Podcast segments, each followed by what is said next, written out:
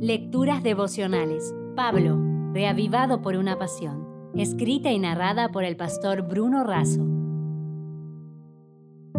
Hoy es 6 de junio. Heraldo, apóstol y maestro. En 2 de Corintios 13:1 leemos: Esta es la tercera vez que voy a vosotros. Por boca de dos o tres testigos se decidirá todo asunto. En 2 de Corintios capítulo 13 encontramos palabras finales del apóstol a la iglesia de Corinto que contienen grandes consejos.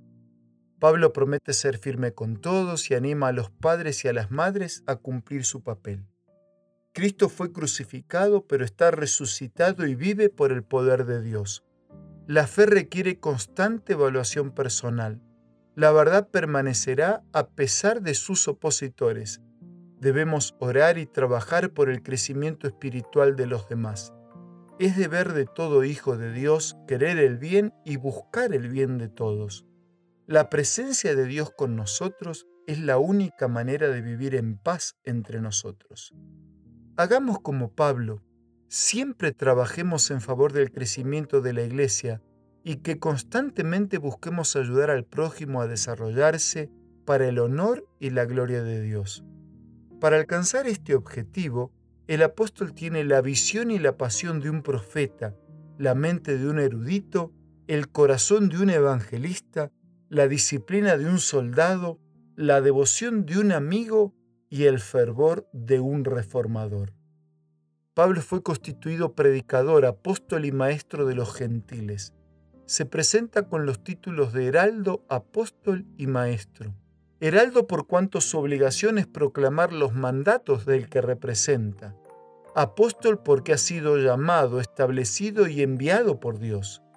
Y maestro porque tiene que enseñar a aquellos para quienes ha sido designado. El apóstol entiende y vive la comisión de hacer discípulos. Busca siempre cumplir con el propósito divino de hacer discípulos. Pablo no es un solitario evangelista sino el comandante de un grande y creciente círculo de misioneros. Por eso trabaja en la iglesia y por la iglesia.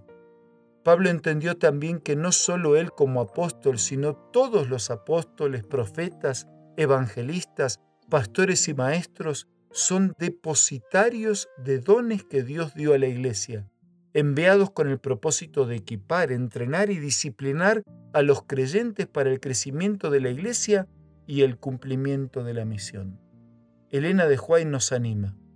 ¿Apreciáis tan profundamente el sacrificio hecho en el Calvario que estáis dispuestos a subordinar todo otro interés a la obra de salvar almas? El mismo intenso anhelo de salvar a los pecadores que señaló la vida del Salvador se nota en la de su verdadero discípulo. El cristiano no desea vivir para sí se deleita en consagrar al servicio del Maestro todo lo que posee y todo lo que es. Lo impulsa el deseo inefable de ganar almas para Cristo.